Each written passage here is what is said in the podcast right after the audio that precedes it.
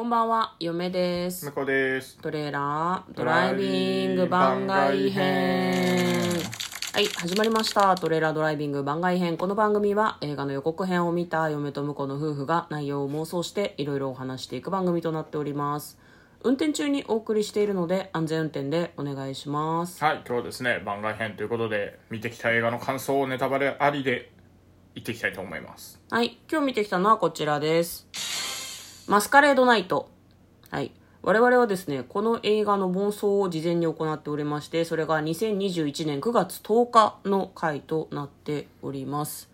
まあ、もともとね、マスカレードホテルっていうタイトルの、えー全作品があって、今回はまあ続編、前回が良かったんですかね、興行収入が。そうですね、多分ね。ってことで作られた作品ではありましたで私たちはですねなんか妄想を事前にしてから映画を見に行きがちなんですけど、まあどんな妄想したんだっけね。なんかね結構雑談が多い回だったんだよね。まず最初に嫁が、あのマスカレードナイトにこう絡めようとして、あのディズニーのね昔あったハロウィンの,、ん。あのショーを、こう思い出に残ってるっていう話を冒頭にしようとして、いきなり映画のタイトルを言ってしまうと。うっかりね。そう、え？っていう感じになってスタートするっていうねそっからでしたから。そうあ、あのボロボロでしたよ。出花をくじかれ その後雑談に花が咲きラストの5分で適当に妄想するみたいな適当に妄想。感じでしたね。そうですね。まああとそうもはや妄想じゃないのよね、あの映画のねポスターのところにあの小日向さんがこうなんか首の周りにこう何？あの襟巻きトカゲみたいな。襟巻きか。まあなんかあのそれがついてるのを着てるからきっとこうあの道化師みたいな格好してるぜみたいな、ピエロは小日向さんだっていうのでね、うんあのネタバレしてんじゃないかこれはみたいな適当なこと言ってたんですけど言ってましたね。全然外れてましたね。それなんか話の本筋と全く関係なかったですね。今日映画を見に行った感じだとね、まあ、あとはそのなんだろう嫁がその事件の内容を妄想した感じだと、まあ、そのホテルで殺人事件が起こるかもしれないっていうことで木村拓哉さんが演じる新田という刑事が、まあ、その以前事件があったそのコルテシア東京っていうホテルにやってくるっていうところからお話が始まっていくんだけど、まあ、その実はその予告状みたいのが届くんだけど予告状はあんまりその事件と関係ないんじゃないかみたいなことを私が妄想してましたけど、うん。まあ、あとはその最終的に誰が犯人だったのかっていうのも私たちは妄想してたんですけどそね。れはとりあえず触れないでおいた方がいい？いやいや触れといていいんじゃないですか。僕がえーっと沢村一樹さんね、あの第一印象だけでっていう。そうそうそう。あと僕が単純に好き。沢村さんが好きだからね。嫁はねやはり第一印象だとポスターで一番怪しく美しい笑顔だったという理由かな。謎の理由から麻生久美子さんを選んでおりました。じゃあ今日はですね一体誰が犯人だったのかどんな話だったのかみたいな話をネタバレありでしていきたいと思います。はい。はい。ここからネタバレあり。ネタバレありですね、うんいや。相変わらずなんか面白かったですね。まあそうね、ただ冒頭さその木村拓哉さんが中村アンとこう、何踊ってたじゃないですか、はいはいはいはい。アルゼンチン単語、ん。合ってんのか合なってるかな、うん。うん、いやなんか終始、木村拓哉を踊らせたいのかなっていうふうに嫁はなんか 木村拓哉のセクシーなアルゼンチン単語を見よみたいなところが随分時間が長くて、えキムタクのダンスをみんな見せたいってこと？ってすごいなんか思いましたね、まあ終盤はさ、なんかアルゼンチン単語って男性と踊るのもありらしくって、キムタク曰く、男性と踊るみたいなシーンもあったりして、素敵じゃない？とは思ったんだけど、この時間必要？ともちょっとだけ思った。う ん前前も確かにでもその、キムタクサービスショットみたいなのとか、長澤まさみサービスショットみたいのは毎回入れてたんでまあまあ。まあ、ファンファンは求めるしね。確かに絵面はいいから、別に嫌ではないエンターテイんだけど、いンメントとしてありだと思いますそれは。ねやただ話の本質とあんまり関係ねえじゃねえかと思って、まああんま関係ねえなとは思ったけど。そうそうそうそう。これが大いなる伏線ではないんだなっていうのに最後びっくりしたんだけど。まあ、一応ラスト踊ってたからね。まあね、まあそこへの伏線ではあるんだけど、うんいいけれども、急に急にどうしたってなるじゃん。あの刑事めちゃくちゃダンスうまいけどどうしたってならないように、まあやっぱ冒頭に、あのダンスを踊ってるシーンはやっぱ必要だったんじゃないですかね、まあ、でも、そうですね。今回やっぱ前回の流れを完全には覚えてないんだけど、ん。これやっぱりああの一番最初が一番こうなんか期待値が上がるっていうかこうそうね。映画の冒頭部分のところがってすごくいことだよね。っぱい、うん。あのホテルの裏で動いてる従業員の人とかお客さんとかがロビーにめちゃくちゃいるから、うん。あのやっぱりそのシーンでいろんなカメラの端の方に映ってる人とかをちょっと見て、あれあの人が犯人かなとか、うんうんうんうん。想像するのがやっぱこの映画の醍醐味な感じがしてて、そうだね。そこで、そこがなんかこう期待値がグーンって上がってってで後半はこうちょっと波があるんだけど盛り上がり度で言うとやっぱ最初が一番なんか盛り上がる感じがあるよね。特にその今回はその 2, 2というか前作があっての本作だからやはり前作を見てて記憶に残ってる人たちが出てくるからやっぱそういう意味でも高揚感があるよね、うん。冒頭部分。ああの人もあの人も今回も続投なんだっていうふうに思えるし、お新キャラじゃないとか思えたりとか、なんだろうあこういう雰囲気だったよねっていうのが懐かしさもありなんだろう。新たにこういろいろ思い出すみたいな感じで良かったっていうのもありますよね。だからそういう意味では後半にかけてもうちょっとなんだろうな。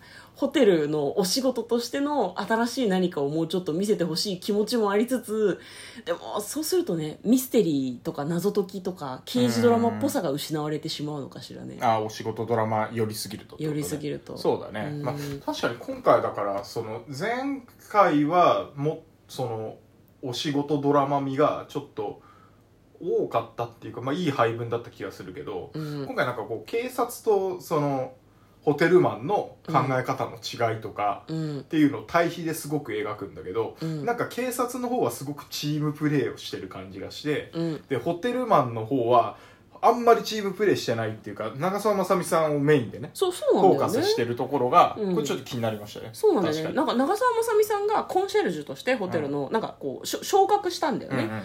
なんかそれをすごい頑張ってるところを見せたいのはわかるんだけど、うん。なんか割とホテルマンたちは協力しないんだなっていうのがなんか気になったよね。って思っちゃうよね。警察と比較するとさ。そうそうそう。なんかあのコンシェルジュのところには長澤まさみさんがすごくずっといるっていう設定にはなってるんだけど、うん。こう裏に下がった時も誰もいないんだよね。でもね。コンシェルジュって多分一人じゃないから何人かいるはずなんだけど、うん。まあ、だからその辺とかもね、うん。ちょっとチラッと映せばいいのになと思ったよね。そうなんだよね。途中でねあの長澤まさみさんが花をお客さんの無茶な要求に応えるためにバラの花束をうん。ホテル内のは花屋から受け取って運びながらあの新田さんって木村拓哉さんのうん。役の人と会話するってシーンがあるんだけどうん。多分あれはコンシェルジュの他のサポーターとかうんが取りに行くはずって思って。いやでもキムタクが周りにいるからみんな遠慮しちゃうみたいないやいやいやいやいや、そうじゃないけど。でもただ、あそこの会話はね、必要だから、あの二人の会話で、うん。あの、まあ、小説とかだと、うん。普通にそのまま会話でつなげるけど、やっぱ、映画だと絵を作んないといけないから、ね。やっぱバラの花束を持って、わーって後ろでわちゃわちゃしてる中、うん。二人が会話しながら、あの、移動するっていうのがね、うん。まあ、大事なシーンではあったと思うんだけど。そうなんだよね。だからそのキムタクと長澤まさみのバディものっていう意味合いもあるじゃん、うんマスカレードシリーズって、確かにね。特にね。だからそれを見せるためになんかホテル内でまさみ孤立してんのみたいな空気感ちょっとあったじゃん。そんなことないんだけどね。そんなことないけどね。割とみんなねただなんか一人後輩がすごいまさみを慕ってる様子は見えたけど、なんかあんまり連携してないっていうのはちょっと気になってるホテルマン側がちょっとあんまり見えなかったのは今回はちょっと残念なところであったね。確かに、うんまあ、あとそのなんだろうな刑事の仕事とそのコンシェルジュの仕事っていうのの対比を見せたいのは分かるんだけど結構その言葉での説明が多くて、それもちょっと個人的には気になりましたね。なるほど。なんかうまくこう絵で表現できてる部分もあったんだけど、うん。だからそういう意味ではさキムタクのダンスのシーンを削ってさどう？いやいやいやいやつかみとしてはやっぱり良かったんじゃないですか、いや今よよかったと思うんだけど、どうしてももうもう一声っていうふうにちょっと思ってしまったところはありましたね。はいはいはいはいうん。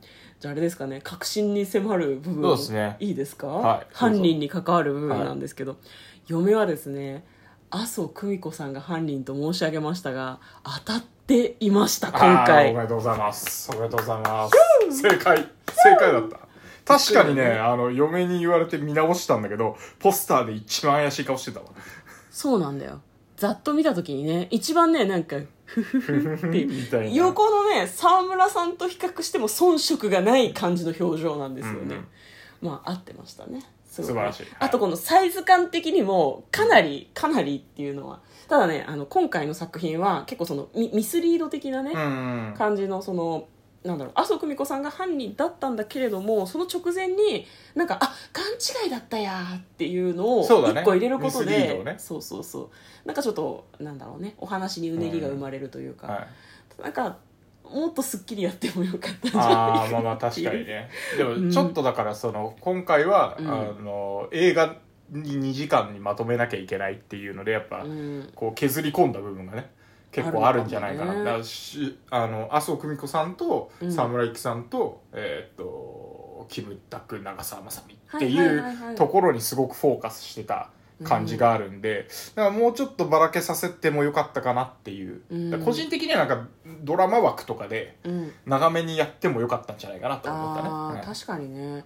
なんかそれは何？描きたいものがたくさんありすぎてちょっとこう分散しすぎちゃったみたいな意味かい？ええあのいやそこにフォーカスしなきゃいけないから、うん。集中した結果なんか目立ちすぎたっていうかそこは。ああーなるほどね。立ちすぎちゃって他のところ、細かいところはなんかあのなんだろう全部こうちゃんと描ききれなかったんじゃないかなっていう気がするね、うんうんうんうん。まあちゃんとはしょってるんだと思うんだけど。なるほどねまあ、その映画の絵としてもそのマスカレードナイトっていう、うん。実際のそのイベントが行われてるっていうのをこう映画館の大きいスクリーンで見られるのでそれはなんかちょっと楽しかったですね。ね。年末のイベントとして、あ昔こういうことやってたよなっていうなんか懐かしい気持ちにすごくなりましたね、エンディングもすごく良くなかった？エンディング毎回いいですよねあそこはね、うん、そうなんだよね。なんかそのタイトルとこう関連性がある感じで仮面をつけた人たちが出てくるみたいな、ちょっとその妄想うんうんうんがちょっとこうし現実とシンクロするみたいなエンディングなんですけど、前作とついになっててね。そうですね。よかったです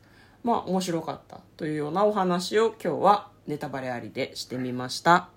嫁と向こうのトレーラードライビング番外編もあったね